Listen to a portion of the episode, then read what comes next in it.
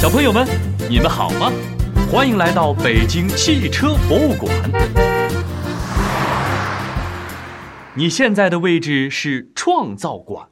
对了，你今天来博物馆是乘坐什么交通工具呢？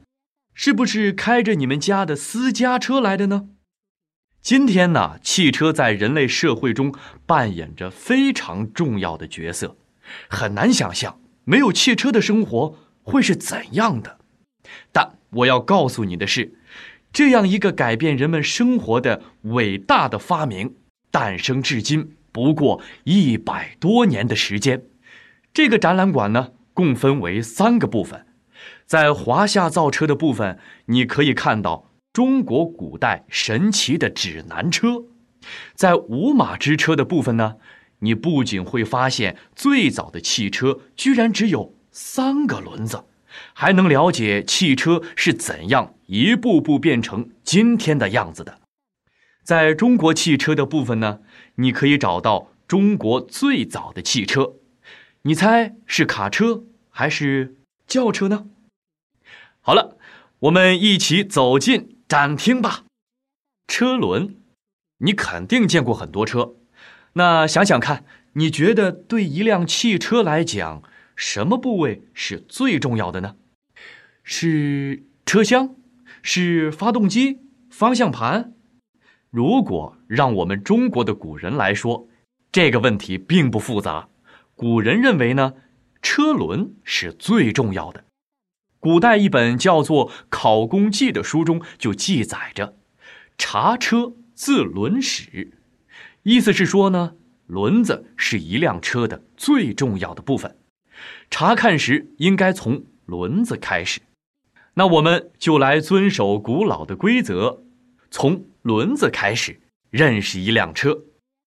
你找到展厅中的大车轮了吗？这个大车轮子个头还真不小，你来观察一下，和你平时见到的车轮有什么不一样呢？首先，这个车轮用到的材料就不太一样。它呢是木头的，而你平时见到的车轮都是用金属和橡胶制成的。你可能会纳闷儿，古人为什么会选木头来制作车轮呢？木头轮子能结实吗？其实古人也担心这样的问题，为了保证轮子结实，古人制定了非常严格的制作规范。包括如何选什么树的木材，用什么样的方法来，等等等等。嗯，你可能会觉得呀，木头没有铁结实，铁轮子是不是更加的耐用呢？铁确实是很结实，但铁不耐磨损，做出来的车轮呢，反而没有木头轮子耐用。直到后来有了橡胶，在铁轮子外侧装上。橡胶的轮胎才解决了这个问题，所以当时古人选择用木头来制作车轮是很明智的。这第二呢，木头是直的，轮子呢是圆的，直直的木头怎么能做出圆圆的轮子呢？古人用的呀是这样的办法，慢慢的让木头弯曲，同时在火上烤。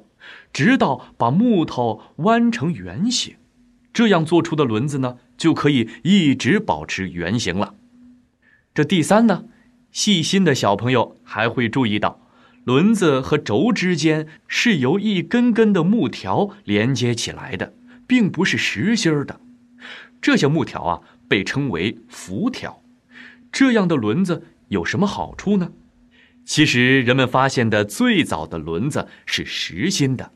好像是从一节粗壮的树干上切下来的，这样的轮子既笨重又难看，而且还不结实，因为那样的轮子很容易顺着木头的纹理开裂。而装有辐条的轮子既减轻了重量，又很结实，看起来还很美观。你觉得是这样吗？这有了轮子，人们的远行和货物的运输就方便多了。可以说，轮子大大扩展了人们的生活空间。不只有车上的轮子，新石器时代还出土过纺线用的纺轮、制陶用的陶轮等工具。轮子通过组合可以合成更加复杂的工具，比如说滑轮、齿轮等等等等。这看起来不起眼的轮子，用处还真不少呢。在我们的生活中，你还看到过哪些轮子呢？